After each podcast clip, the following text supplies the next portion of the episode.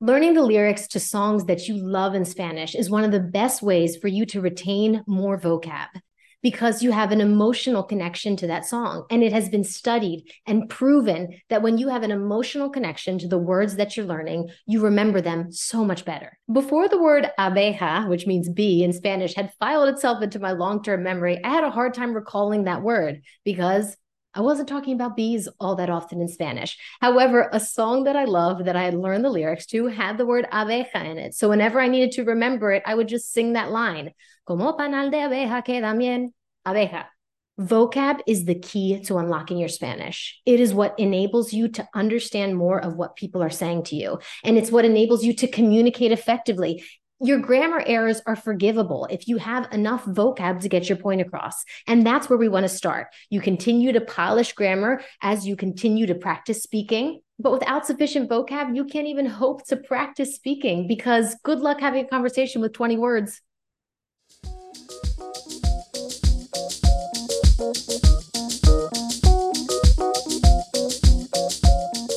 Welcome to Learn Spanish a lo Boricua. This is episode two of our five episode mini series of a deep dive into Bad Bunny's new album, Nadie Sabe Lo Que Va a Pasar Mañana.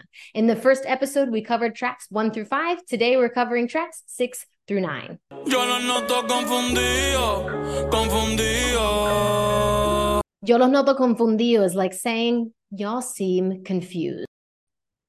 The verb notar in Spanish means to notice. This is a very important vocab word, so make sure you write it down. Or you could sign up for our Patreon page where we are creating a flashcard deck for Bad Bunny's new album, Nadie sabe lo que va a pasar mañana. All of the vocab, the phrases, the slang that I review in these episodes is going to be available to you on a ready-made flashcard deck for you to study. Just five bucks a month gives you access to all of the vocab decks we make from these episodes, as well as the transcripts of our conversations.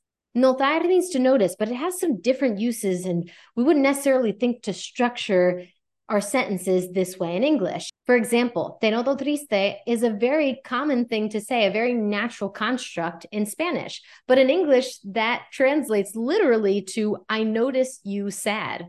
You would never think to put this together like this.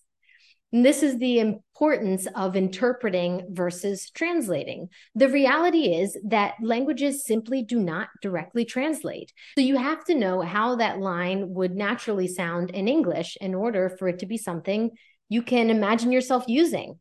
Te noto triste is like saying, you seem sad. I notice you sad. How would we say that in English? You seem. You seem sad.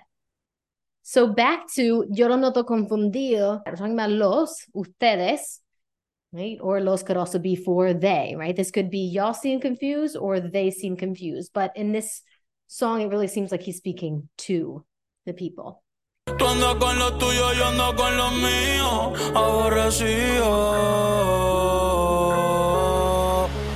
I talked to you guys about andar in the last episode. And again, going with interpreting instead of translating. We're also trying to keep the vibe, the essence of reggaeton, of hip hop, of rap. So you want to think of this as like you're out there. You're out there with your people, los tuyos, your people, right? You're going around with your people, and I'm out here with mine.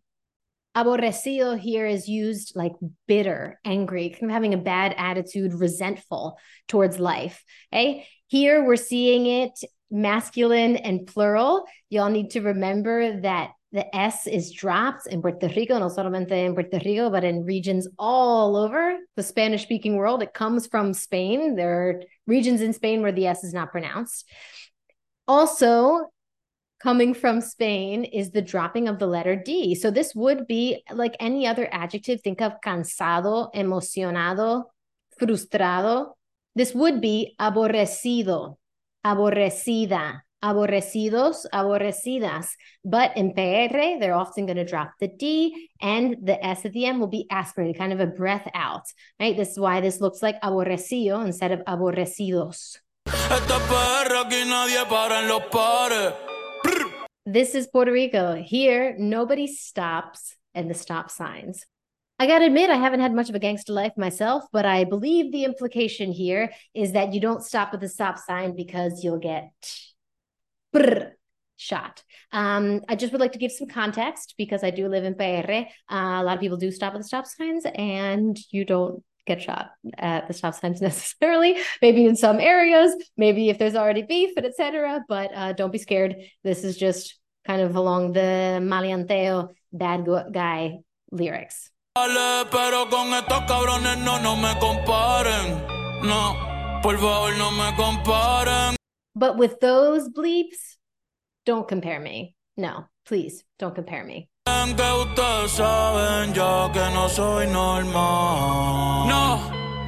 I would translate this last line as y'all know by now that I'm not normal. No, you're not, Benito. You are one of a kind. No aclaro duda, piensa lo que tú quieras, que me odie el que me odie, que me quiera el que me quiera. Here again, Bad Bunny is responding to some of the criticism he's got, some of the backlash. He's saying, Yo no aclaro dudas. Dudas means both doubts and also it's used for a question. So here we could translate this as I'm not clarifying your doubts or I'm not really clarifying your questions, I'm not responding to your questions. Think what you want. Remember in the video that I did that sort of launched this series, I broke down the title of Nadie sabe lo que va a pasar mañana. And we talked about that lo que means what in a statement, right? Think what you want. Think whatever you want. This is in the subjunctive because it's like think whatever you would want to think. Okay.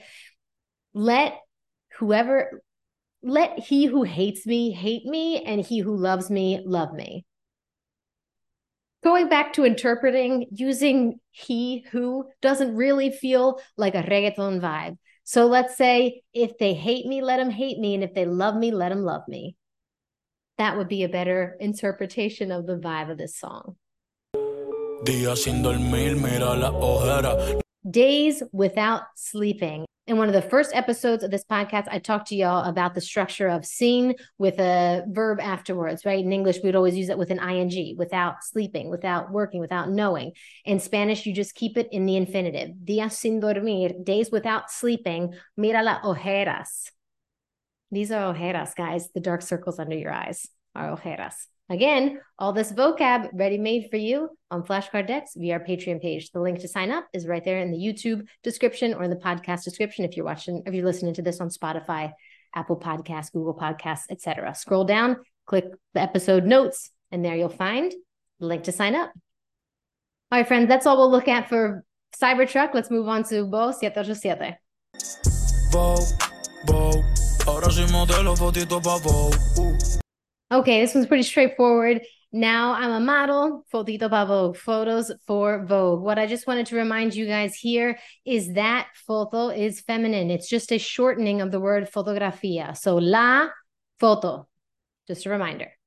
787 cabrón, aunque me mude pa Marte va a ser el code. 787, bleep. Even if I move to Mars, that's going to be the code. 787 is the most common area code in PR. There's really just two, 787 and 939, 939. In the video I did reacting to Drake's rap in his song with Bad Bunny, Gently, I talked about the use of aunque and whether it follows just with a regular verb or if it's followed with a subjunctive and how the meaning of aunque changes depending on the verb afterwards. Aunque me mudo is although I move. But because he used the subjunctive afterwards, the meaning of aunque changes to even if. Okay, so 787, his area code even if I move to Mars, that's going to be the code. Even if I move. That's all I've got for Vou 787. Moving on to Seda. Not much I could say about this song, besides not being one of my personal favorites. It's also quite explicit.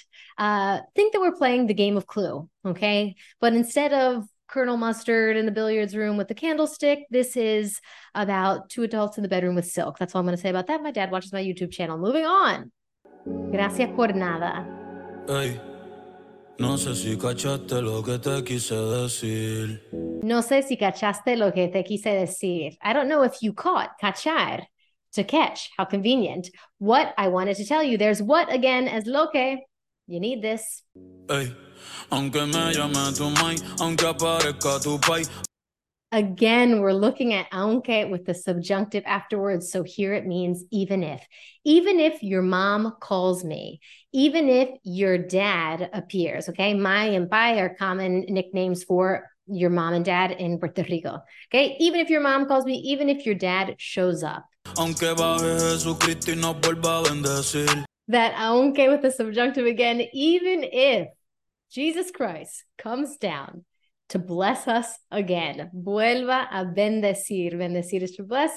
To when you use volver a with another verb, it means to do something again, right? Volver a verte. That means to see you again. Verte, to see. Volver a, again. Okay, so using volver a plus another verb helps you form to do that action again. So even if Jesus Christ comes down and blesses us again. Lo nuestro no lo vuelvo a revivir, no lo vuelvo a revivir. So, lo nuestro, that which was ours, again, uh, doesn't feel like the right interpretation in this context. I won't revive our thing again, what was ours again, our relationship again. Otra vez, we see volver a with a verb. So it's to revive again what was ours. All right, guys, that's it for today's episode. Next week, we'll take on the next couple tracks, tracks starting with Telefono Nuevo. Leave a comment if you're enjoying this series. Share it with other people that love Bad Bunny and would love to learn Spanish with him. That helps me get out to more people. Be sure to sign up for Patreon if you're interested in getting the flashcard decks, transcripts of our conversations, and etc. See you in the next episode.